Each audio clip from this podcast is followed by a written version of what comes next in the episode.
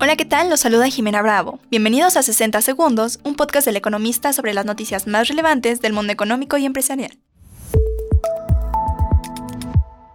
En primer plano, el presidente Andrés Manuel López Obrador propone garantizar en la Constitución el que los trabajadores formales que empezaron a laborar en 1997 tengan derecho a una pensión de retiro por vejez que sea igual a su último salario, para lo cual se crearía un fondo de pensiones para el bienestar con un capital inicial de 64.619 millones de pesos.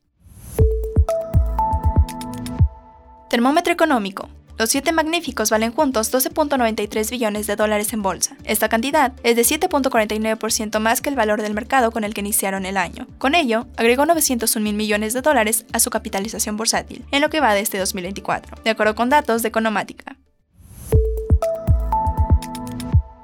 Empresas y negocios. De prosperar la iniciativa de reforma constitucional en materia de industrias estratégicas, presentada este lunes al presidente Andrés Manuel López Obrador, tanto la CFE como Pemex adquirirán el carácter de empresas públicas, dejando atrás su mandato actual de generación de valor, para enfocarse ahora en la obligación de prever bienes y servicios públicos.